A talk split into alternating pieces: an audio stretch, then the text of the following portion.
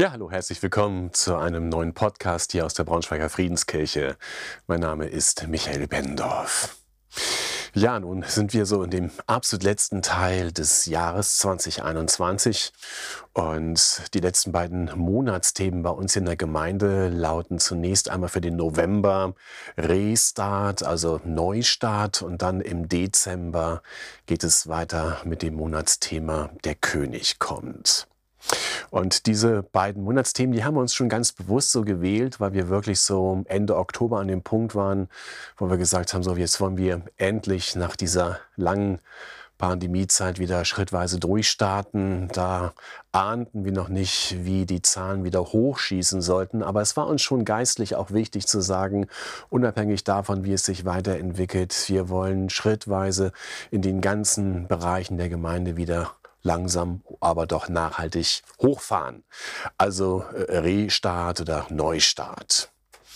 Und zugleich, wenn man so neu startet, dann wollen wir das nicht mit so einer Depri-Stimmung machen, das ist alles so furchtbar und alles so schlimm, äh, sondern dann in der Vorausschau auf die Adventszeit, dass wir in dieser Adventszeit niemand anders erwarten in unserer Mitte als Jesus den König. Und die Adventszeit ist ja von jeher immer so geprägt, dass man auf der einen Seite zurückblickt auf das erste Kommen Jesu und zugleich aber auch prophetisch vorausschaut auf die Wiederkunft Jesu als der kommende Messias, König, Weltenherrscher.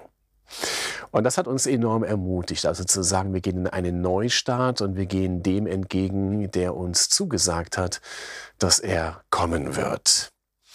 Und daran angelehnt habe ich heute einen Text ausgesucht aus dem Buch der Offenbarung, dem letzten Buch des Neuen Testaments.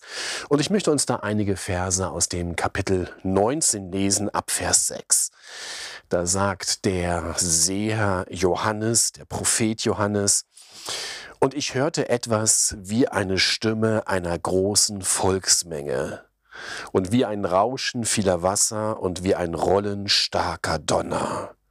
Die sprachen Halleluja, denn der Herr, unser Gott, der Allmächtige, hat die Herrschaft angetreten.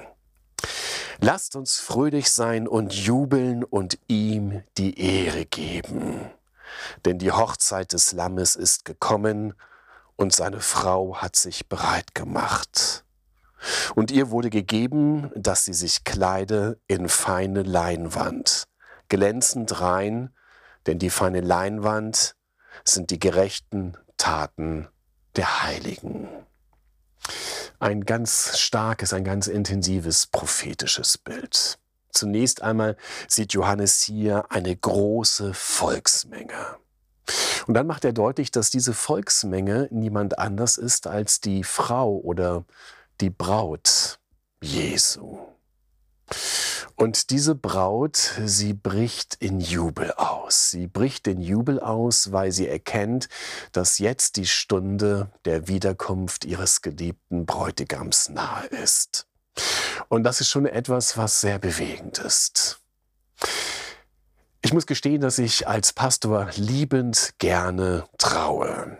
Trauungen sind etwas Schönes, Verlobungszeiten sind wunderbar und Verlobungszeiten können aber auch bis zu dem Tag der Trauung manchmal ganz schön stressig sein. Da ist viel zu organisieren, da ist viel zu planen, zu bedenken, da müssen ähm, Emotionalitäten bedacht werden, da will man keinen Streit, da soll der Familiensegen nicht schräg sein, auch nicht mit der neuen Familie. Und manchmal wird aus der Freude irgendwann auch ein Krampf, eine Anspannung. Und immer wenn ich dann junge Paare begleite, dann hilft es ihnen manchmal so, wenn es zu krampfig wird, dass ich Ihnen helfe, noch einmal neu den Fokus darauf zu legen, worum es eigentlich bei einer Trauung geht. Dass der Blick geweitet wird für das Schöne, für das Unfassbare, für das Wundervolle, dass zwei Menschen eins werden und so einen wunderbaren Bund für ihr Leben eingehen. Und dann denke ich manchmal, naja, so ist das mit uns Kirchen und Gemeinden doch genauso. Manchmal krampfen wir so rum und alles ist so anstrengend und wir sind in den Diensten und wir arbeiten und wir malochen und manchmal hat man das Gefühl, die Gemeinde ist mehr ein Arbeitslager als die Braut Jesu. Manchmal hilft es uns gerade in diesen schwierigen, notvollen Zeiten, einen Schritt zurückzutreten und sich neu darauf zu besinnen, wer wir eigentlich sind als Gemeinde und wen wir eigentlich erwarten. Wir sind die Braut Jesu. Wir sind die Frau, von der hier geschrieben steht, die sich breit gemacht hat. Und gerade dieses Bereitmachen ist etwas, was mich in diesen Tagen nochmal neu und in besonderer Weise anspricht, weil ein, ein Restart oder ein Neustart weit mehr sein soll in dieser Zeit, als wir fahren alles wieder hoch und gehen in den alten Modus, so wie es einmal vor Corona war. Wenn ich an Neustart denke, dann denke ich in Anlehnung an diesen Bibeltext daran, dass die Braut sich bereit macht. Die Braut ist bereit, wenn ihr Bräutigam kommt. Bereit bedeutet bei einer Braut, sie ist wirklich fertig mit allem, was dazugehört. Sie ist schön. Sie hat sich schön gemacht für ihren Bräutigam. Und ich liebe das dann manchmal, wenn es dann der, wenn der Trautag nun herangerückt ist und ich stehe mit dem Bräutigam in der Kirche und wir warten auf die Braut, die hereingeführt wird. Und gerade dann, wenn der Bräutigam vorher seine Braut noch nicht gesehen hat, ist das ein hochemotionaler Moment, weil er noch nicht so richtig weiß, was ihn gleich erwarten wird. Und manche, manchen Männern geht es dann so, dass sie spontan zumindest in Tränen ausbrechen oder emotional auf einmal wirklich so aus den Fugen geraten, weil sie so überwältigt sind von der Schönheit ihrer Braut. Wenn sie bereit ist, wenn sie endlich fertig ist. Und das ist es, wonach ich mich sehne, wenn ich an, an die Kirche denke, an den weltweiten Leib Jesu, an seine Braut, dass sie sich breit macht, bereit macht in all der Schönheit, die sie hat, dass sie neu den Fokus darauf legt, dass ihr Bräutigam kommt und sie wirklich bereit ist. Bereit wird sie, wenn der Geist Jesu in ihr ganz viel Raum bekommt. Er ist es, der sie letztlich schön machen kann. Und darum heißt es hier am Anfang auch, und ich hörte eine Stimme einer großen Volksmenge wie ein Rauschen vieler Wasser. Das ist ja eine seltsame Beschreibung, eine Stimme wie ein Rauschen vieler Wasser.